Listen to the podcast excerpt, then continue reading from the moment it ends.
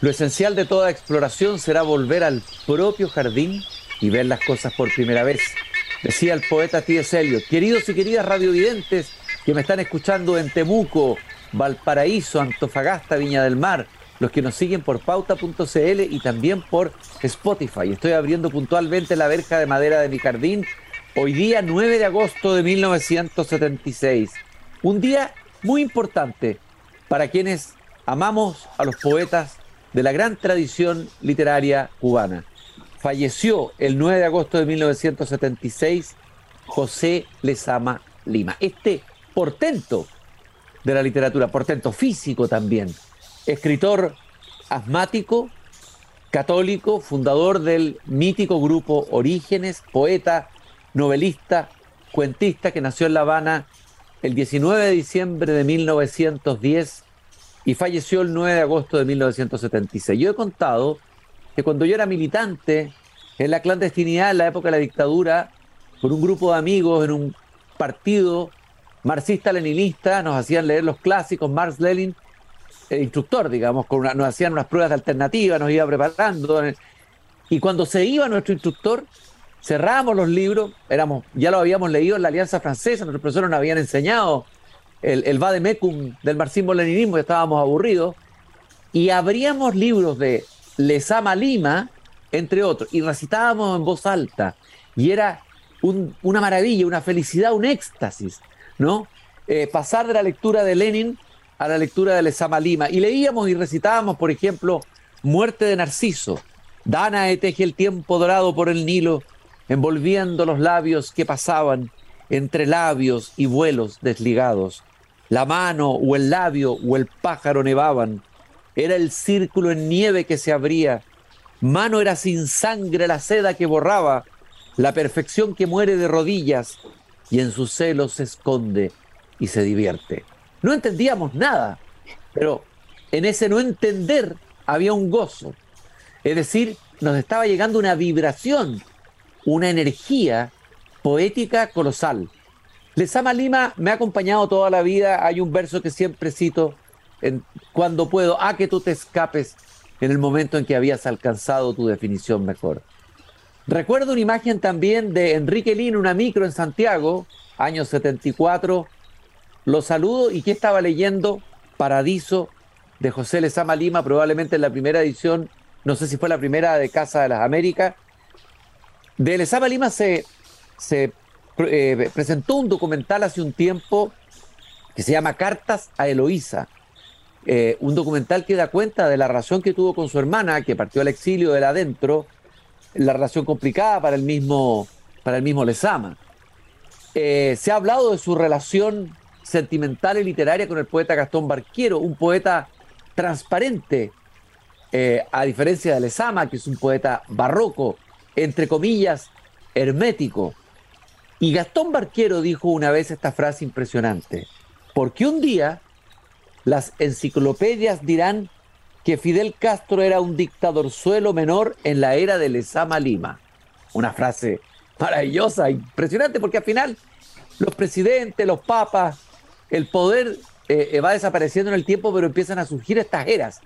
Él hablaba de las eras imaginarias. ¿Quién mejor para recordar a Lezama esta tarde que nuestro querido amigo, poeta Carlos Lloró. Carlos Lloró, ustedes ya lo han escuchado otras veces en el jardín, escritor y músico cubano, profesor de lenguaje y estética en la Universidad Católica de Temuco, autor de libros memorables, una especie de paradiso chileno-cubano que es Cumbum, La máquina cuántica, Absolum, también autor de conversaciones con Sergio Meyer, su gran amigo, eh, y estamos muy contentos, Carlos, de, de que de nuevo te pasé esta tarde por nuestro jardín imaginario. ¿Cómo estás?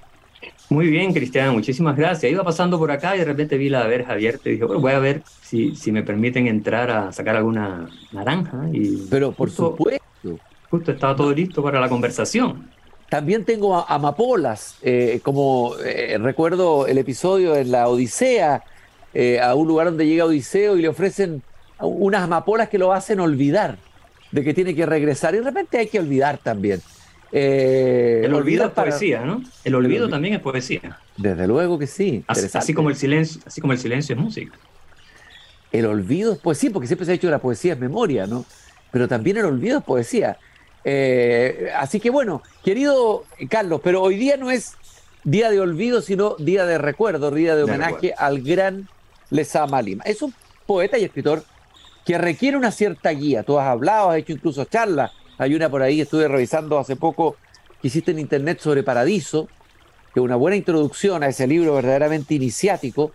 Me gustaría que nos dieras un contexto de este escritor del que dice Barquero que algún día estará, eh, se hablará de la era de Lezama Lima, ¿no? Un escritor que es difícil para muchos de los, de los lectores que se inician en él, eh, pero que no ha dejado de, hechizar a muchos a través del tiempo, entre otros a nuestra querida María Zambrano, la, pensadora española con la que tuvo una, una relación intelectual muy interesante. Carlos. Sí, Lezama Lima es, bueno, hay escritores que se dejan llevar por, por las circunstancias, ¿no? Y Lezama es de esos autores que crean sus circunstancias.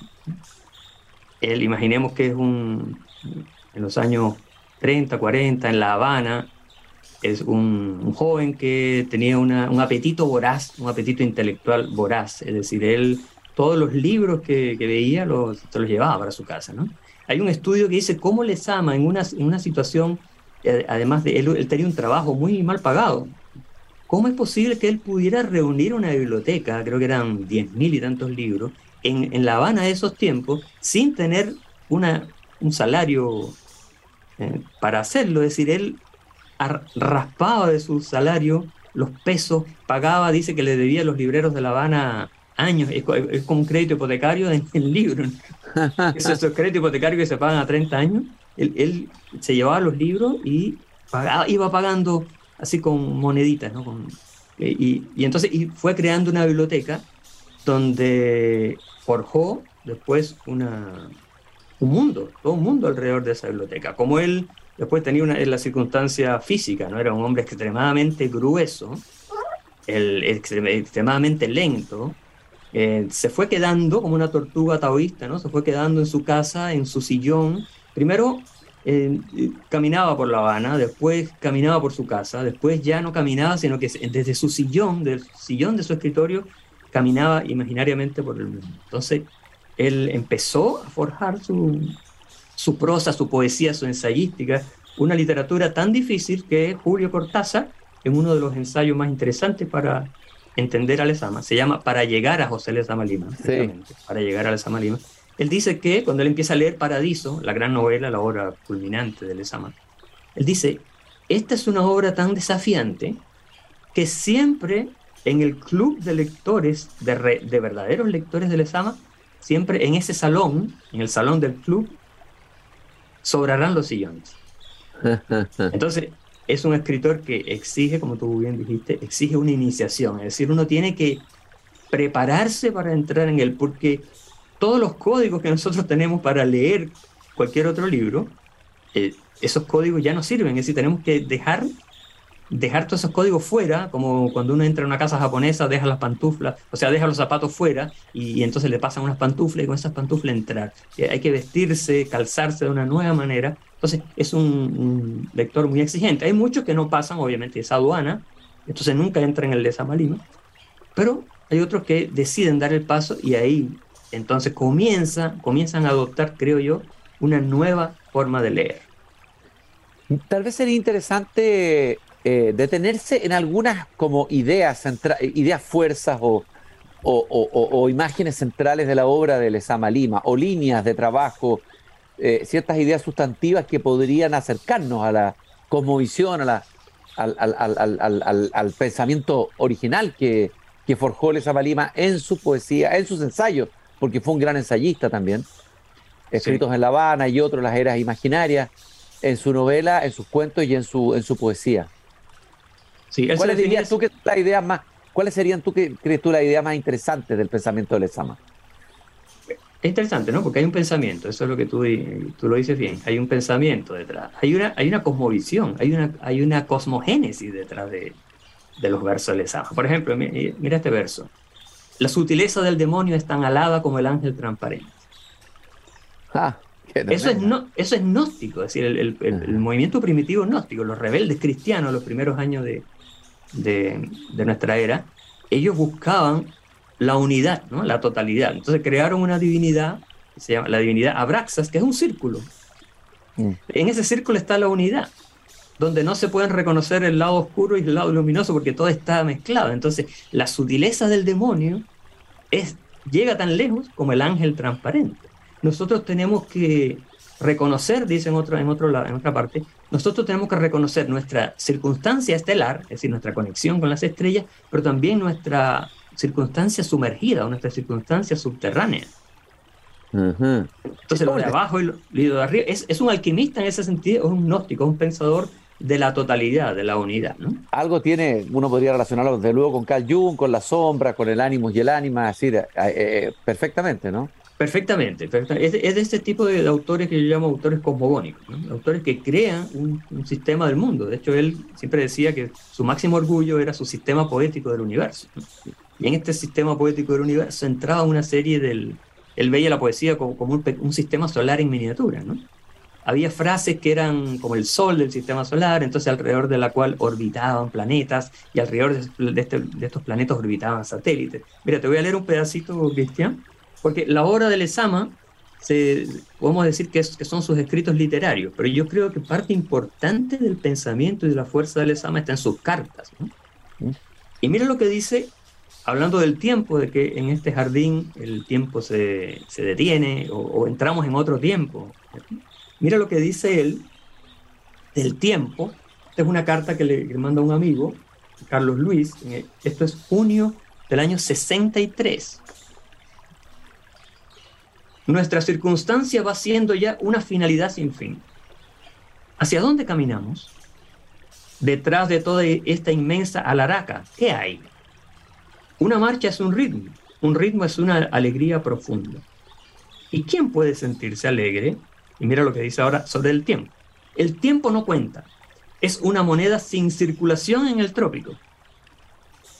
Por cualquier cosa se lanza un bostezo enorme. Una noche tiene 100 años.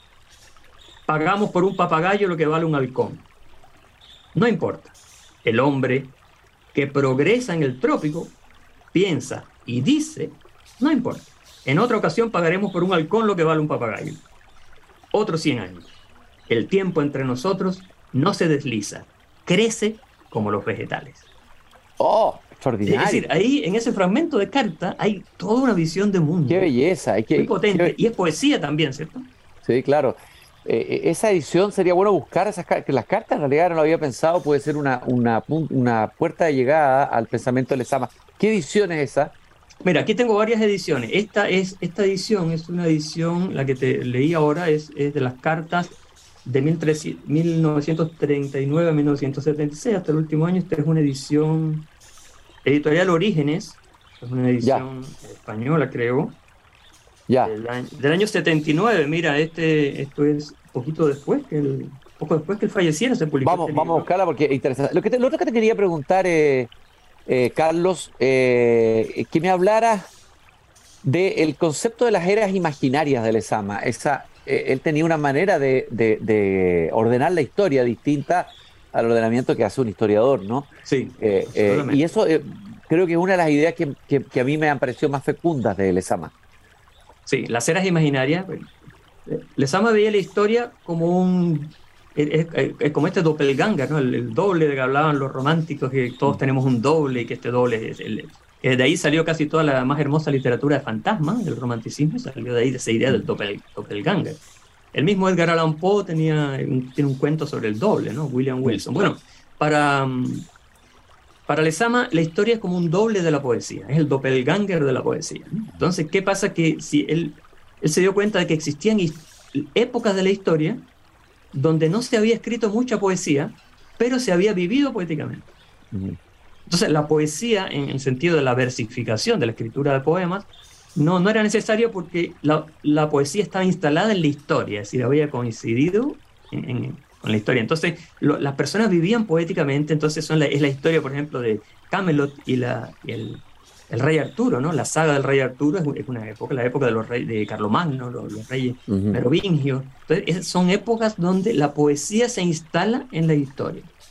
Entonces, dice Lezama, todos nosotros cuando nos entregamos a la vocación de la amistad, Por ejemplo, cuando tenemos un amigo que nos enseña tanto que finalmente tomamos a ese amigo casi como un, si fuera un dios, casi como si fuera un, ángel, ¿no? Porque nos entrega una sabiduría especial. Nosotros, es nuestra, esa amistad, ya nosotros ahí fundamos una era imaginaria. Y si ese amigo se va, nosotros podemos volver. Por ejemplo, en el caso de Miguel Serrano, la relación de Miguel Serrano con su amigo Héctor Barreto, que murió a los 19 años, ahí hay una era imaginaria. Mm. Una era imaginaria. En, esa, alrededor de esa, de esa amistad hay una serie de anécdotas, de sabiduría, de conocimiento que forman una era imaginaria. Entonces, la era imaginaria no es, una circunstancia, es convertir nuestra, nuestra biografía en, una especie de, de, matrix paradisíaca, es decir, lo convertimos en, mito, convertimos nuestra biografía en mito. Entonces, la era imaginaria no solo se da a nivel de la, de la gran historia, sino de la pequeña historia de cada uno de nosotros. Esto yo lo entendí muy bien con, mi amigo Sergio Meyer, a quien tú conociste también, entrevistaste, Sergio Meyer, que justamente, mira, no había hecho nunca la conexión de que murió justo muchos años después, pero una semana, mm. la, la, semana pasada.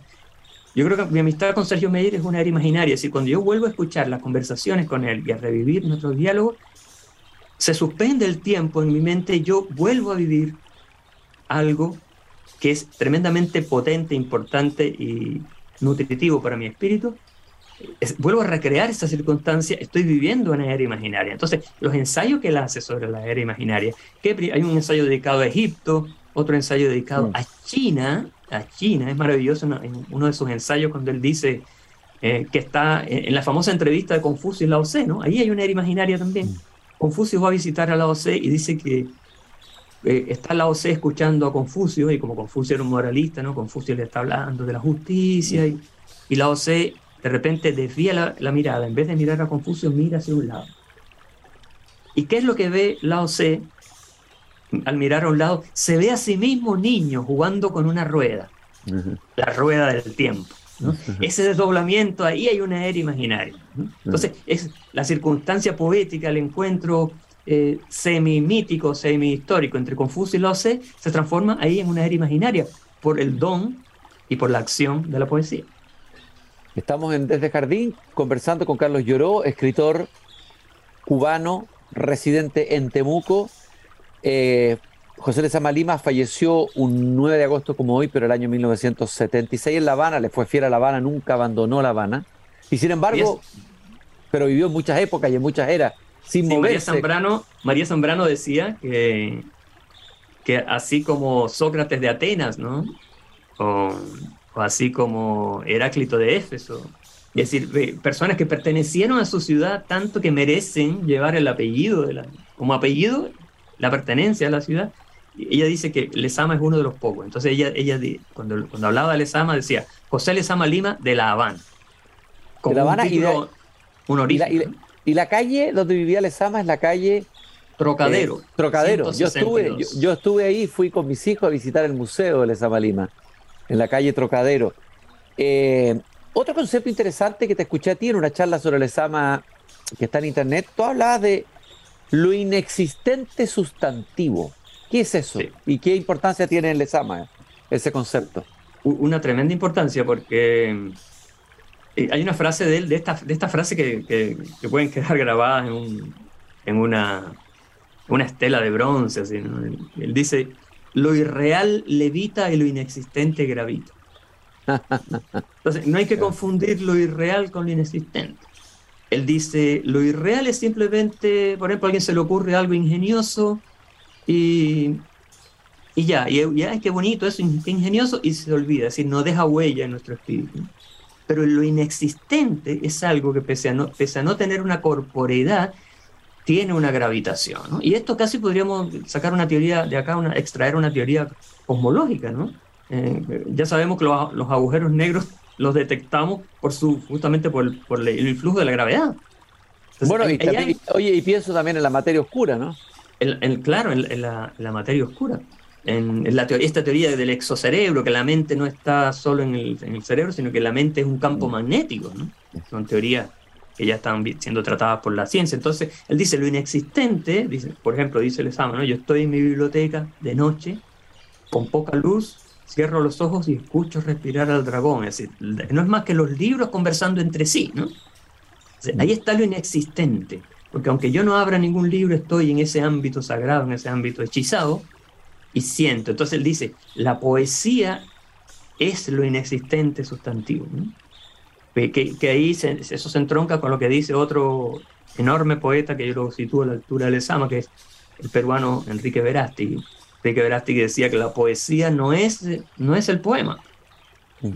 La poesía no es el poema, la poesía es cuando ese momento de esa epifanía, cuando nosotros afinamos tanto la percepción que ya empezamos a ver lo que vemos todos los días, lo empezamos a ver de otra manera, ¿no?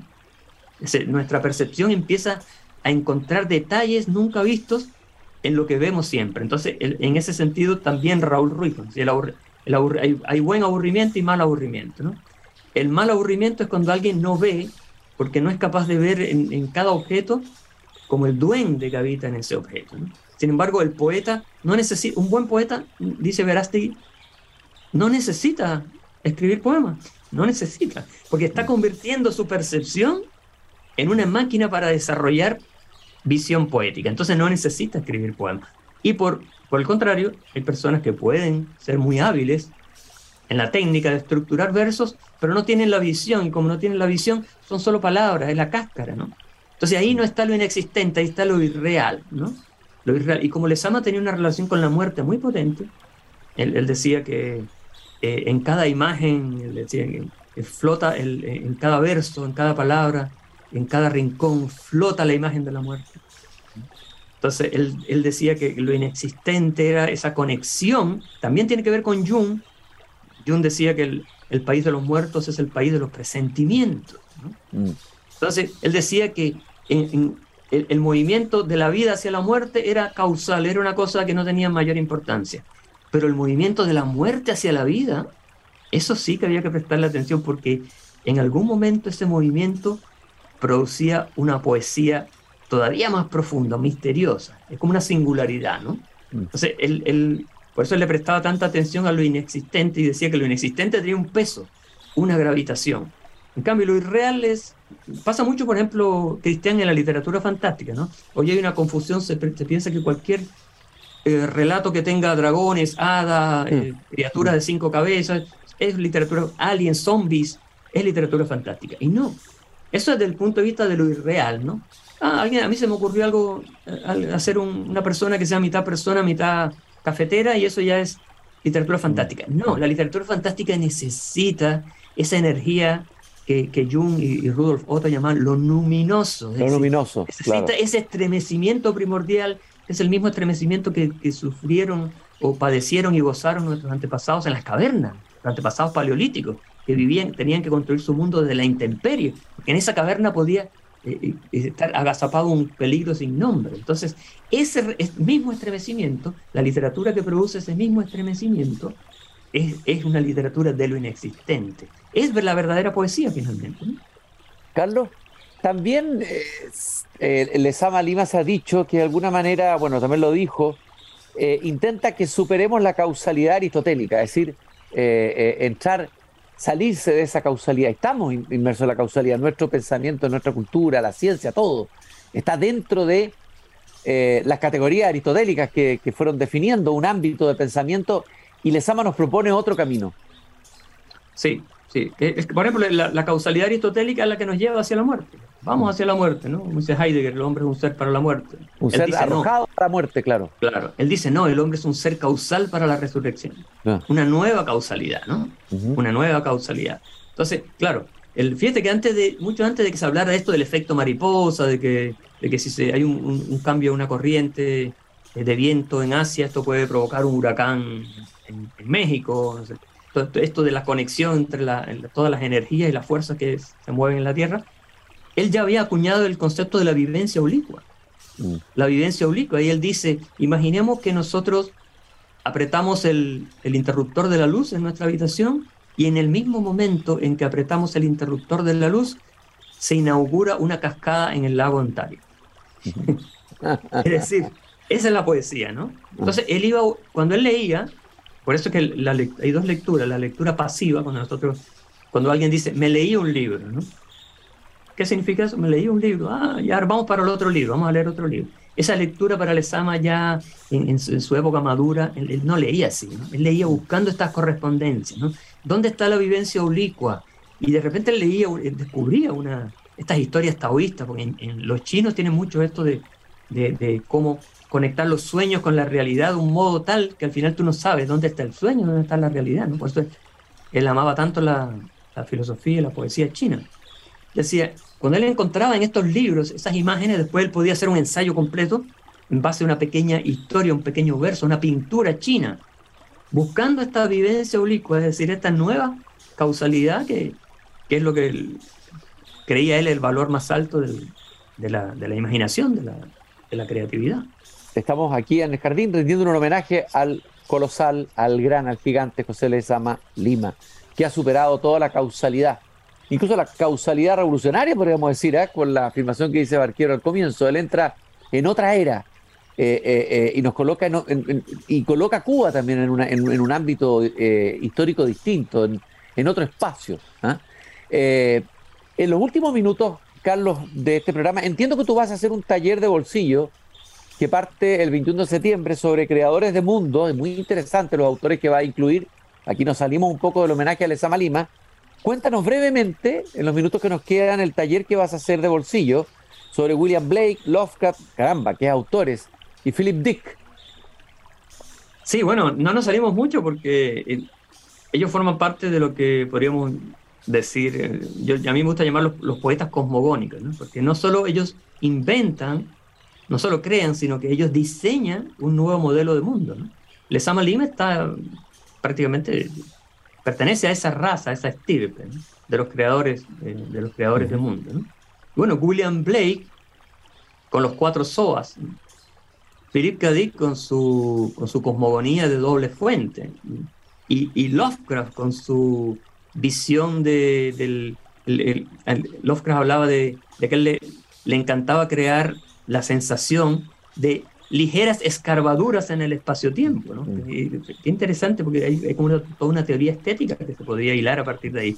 Crear no un remolino fantástico, un remolino de, impresiones y de estímulos, como si fuera una droga la literatura, no, ligeras escarbaduras en el espacio-tiempo. Entonces son tres autores preocupados muy profundamente por diseñar un nuevo modelo de universo. Y es por eso que, pese a que en el taller vamos a hablar de William Blake, vamos a hablar de Philip K. Dick, de Lovecraft, eh, cada uno en sus circunstancias. Vamos a conectarlos también, ¿no? Para ver qué nos traen en común y quizás lo más probable es que también salga el nombre de Lesama Lima por ahí en algún, en algún momento. al, que, al que se interese en este fascinante taller que va a dar, eh, dictar o dirigir Carlos Lloró, pueden buscar en talleres de bolsillo.cl. Hemos recomendado otras veces otros espléndidos talleres y Carlos un gran guía eh, para entrar, eh, eh, bueno, prepárense porque hay un riesgo, no sabemos con Carlos Lloró dónde vamos a llegar, si nos vamos a convertir en un holograma o vamos a quedar atrapados en una era imaginaria, siempre nos lleva a lugares impensados y eso es lo interesante de la aventura literaria o del el recorrido literario que nos propone. Para terminar, Carlos, para llegar a la Mondego Bahía, es un famoso poema de Lezama Lima, para llegar a Lezama Lima, tú nos dijiste las cartas. a ver, vamos hablamos de la poesía, hablemos brevemente de la narrativa. ¿Por dónde partirías? ¿Los cuentos eh, Paradiso? Eh, ¿Y qué es Paradiso finalmente? Así, en poquísimas palabras, porque estamos al final del programa prácticamente. Sí, Paradiso es una novela que, que se le ha llamado novela por comodidad, ¿no? Porque hay que colocar, un, colocar una marca, una categoría, ¿no? El Esama decía que definir es cenizar, un verbo que él inventó, ¿no? Es convertir algo en ceniza. Qué buena esa frase, sí. Claro, definir es cenizar. Entonces, si nosotros eh, definimos paraíso, lo estamos cenizando. Bueno, eso se relaciona con el verso que decía yo, a que tú te escapes en el momento en que habías alcanzado tu definición mejor, ¿no? Claro, cuando algo está definido, ya, ya, ya no hay nada que hacer con eso. Es, como una especie de ataúd, ¿no? Un ataúd. La definición es un ataúd para las palabras. Entonces, fíjate que Paraíso es un, es un libro, yo sugiero a los que a los que quieran leer al Sama que se metan directo a lo difícil, a lo difícil. Hay todo un concepto de lo difícil en el Sama, solo lo difícil es estimulante, así empieza su, su ensayo La expresión americana, de Rilke decía que tenemos que buscar, buscar el amor porque es difícil, tenemos que buscar la poesía porque es difícil. Entonces lo difícil es un, es un motor. No creo eso que haya una escalera para llegar al Esama Lima, hay que lanzarse directo a Paradiso y sin ningún preconcepto, ¿no? Ningún preconcepto. Entender que estamos ante una obra espléndida, escrita en un castellano fabuloso, y, que es un, eh, y, sin, sin ningún tipo de expectativa. Leer y entregarnos, ojalá leer, como se leía antes de la, de la invención de la imprenta, leer en voz alta, ¿no? Totalmente. si les te van volviendo y la poesía también, y además hay una sensualidad, eh, te, llega el trópico, te llegan muchas cosas, eh.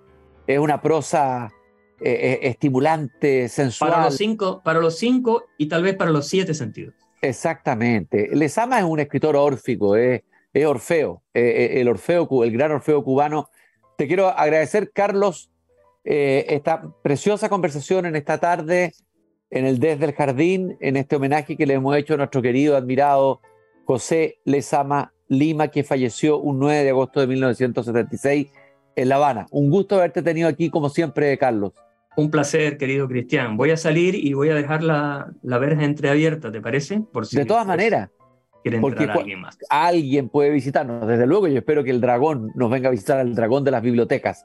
Nos encontramos mañana nuevamente aquí cuando vuelva a abrir la verja de mi jardín. Recuerden la frase de Voltaire al final del Cándido, hay que cultivar el propio jardín. Hasta mañana.